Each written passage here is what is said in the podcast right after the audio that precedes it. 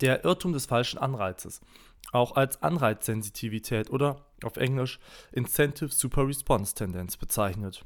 Eine kleine Geschichte zum Start. Die französische Kolonialherrschaft in Hanoi verabschiedete damals ein Gesetz.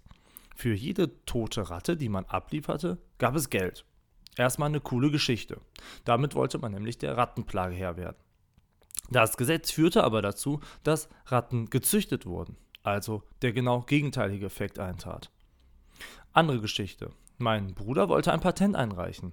Der Anwalt, der das bearbeitet, wird nach Aufwand bezahlt. Was glaubt ihr, was sich für den Anwalt lohnt? Sich zu beeilen oder sich etwas Zeit zu lassen? Das gleiche können wir übrigens bei Fahrlehrern und Beratern und vielen anderen Jobs beobachten. Hier liegt der Irrtum des falschen Anreizes vor. Denn diese Leute haben ein Interesse daran, einen höheren Aufwand zu betreiben, selbst wenn er nicht nötig ist. Also ist es unbedingt erforderlich, ein vereinbartes Ziel auszumachen und nur dafür zu bezahlen, nicht nach der Zeit. Oder noch besser, je schneller der Auftraggeber fertig ist, desto höher der Profit. Mal sehen, wie lange dieser dann brauchen wird. Menschen reagieren nämlich auf Anreize, und zwar in bemerkenswerter Form. Die meisten und wirklich viele, viele Phänomene unseres Alltags beruhen auf Anreizsystemen. Man denke an das Schulsystem, das ist wahrscheinlich eines der bekanntesten.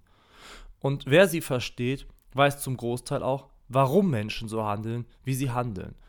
Also schaut immer darauf, welche Anreizen Leuten geboten wird, dieses und jenes zu erreichen. Dadurch lässt sich ein Großteil von dem, wie wir uns verhalten, in der Gesellschaft erklären.